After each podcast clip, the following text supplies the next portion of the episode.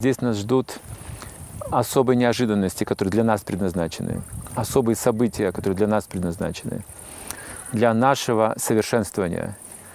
У каждого выделяются определенные трудности, определенные задачи жизни, которые мы должны научиться преодолевать.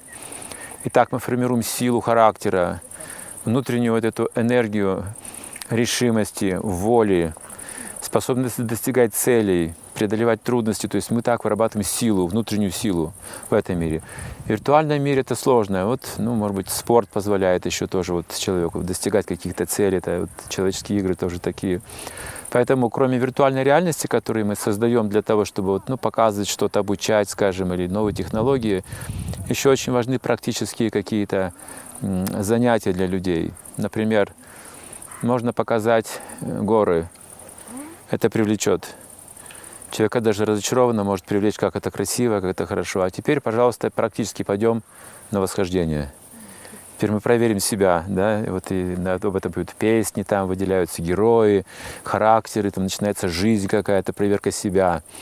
Вот эта жизнь, адреналин начинает, то есть человек начинает сознавать свою жизнь в трудностях, соизмерять свой характер, познает себя, что он может, что не может, как он может идти дальше, каким путем. И постепенно, постепенно человек преодолевает трудности, он станет настолько сильным, что этот мир он увидит не как океан непреодолимый, да, а как, говорится, лужицу в отпечатке копытца теленка.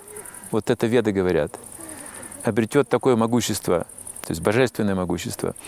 И будет безгранично счастлив, что он океан страдания может переплыть этот, преодолеть эти трудности. То есть для этого нужна сила внутренняя. А в той виртуальной реальности человек, он занимает свои чувства и ум, как эмоцию, как восприятие, как переживание, но там отсутствует принцип как бы разума, выживания, допустим.